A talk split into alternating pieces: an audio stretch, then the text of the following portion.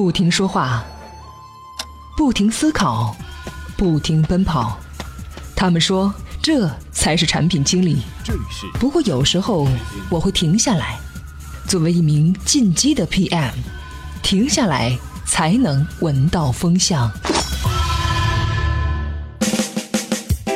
每天进步一点，扯淡少一点。这里是日夜夜守候在这里的进击吧 PM 频道。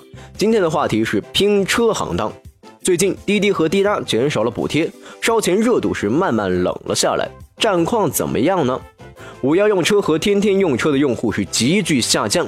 滴答凭借在前期累积的用户，目前处于坚守状态，增长乏力。滴滴在拼车市场已经成为了事实的 number one。成立不久的滴滴顺风车取得如此战果，据说仰仗三个产品策略。资讯过后，接着与您分享滴滴顺风车制胜的这三个产品策略。每日必知。据《华尔街日报》报道，从九月一号开始，著名财经媒体彭博社将裁减最多九十个新闻编辑岗位，原因是该公司计划将重心放在爆炸性新闻以及开发新的社论产品上。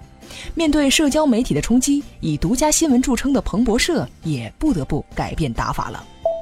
土地批不下来，多大投资也白搭。据印度尼西亚当地媒体报道，全球最大的电子元器件制造商台湾富士康科技集团决定取消在印尼的生产基地约十亿美元的投资计划，原因极有可能是与当地政府谈不拢土地问题。Windows 10的免费升级策略初见成效。九月一号，据网络设备研究机构发布的数据显示，Windows 10发布四周之后，这款操作系统被安装到了七千五百万台 PC 上面，市场份额超过了百分之五。小米要做笔记本，这次不像是空穴来风。九月一号，有台湾媒体报道称，小米正与台湾代工厂英业达、红海联合开发笔记本电脑，预计二零一六年推出，价格可能会定在人民币两千九百九十九元。如果真的是这个价格，笔记本厂家们又会头疼好一阵儿喽。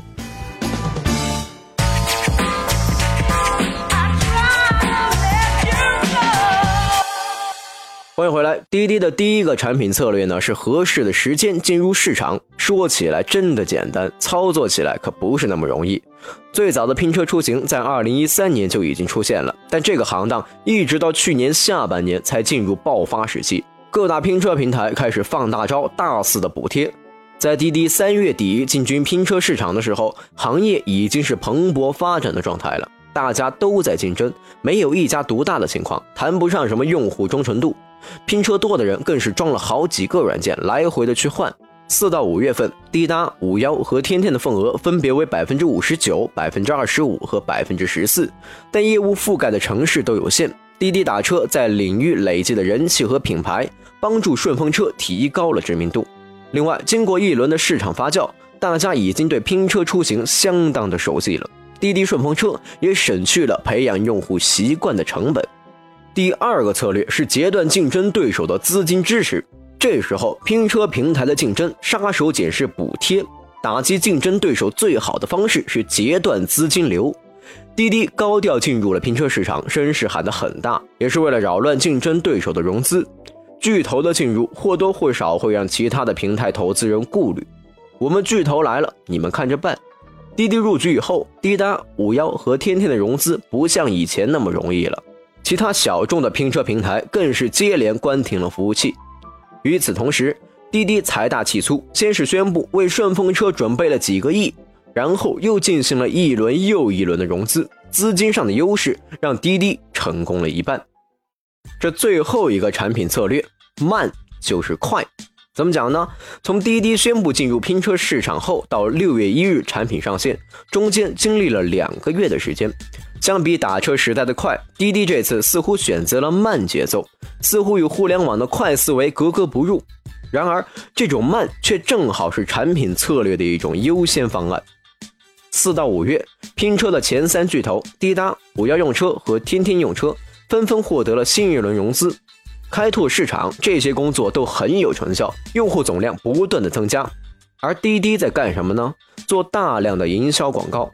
顺风车上线前就已经招募到了一百万的顺风车主，等到六月一号，天天和五幺用车的补贴几乎耗光了，已是强弩之末。此时滴滴顺风车上线，而且加大了补贴力度，高额的补贴疯狂的把用户吸引了过来。产品投入市场讲究天时地利人和，滴滴顺风车瞅准时机进入市场，用资金优势压倒了对手。前些天，豆瓣把邮件系统的名称从豆邮改成了私信，引起了不少人的口诛笔伐。豆瓣又把豆邮又改了回来，这中间发生了什么事儿呢？在充电时间的微信公众号里回复“豆瓣”两个字，就可以看到我们准备的文章了。好，感谢您的收听，我们下期再见。怎么样关注我们的微信公众号呢？您在微信内搜索“充电时间”就可以找到加 V 的我们了。关注后赶紧开始每日签到，积分可以兑换礼品哦。随时随地，随心所欲，你的随身商学院。这里是充电时间。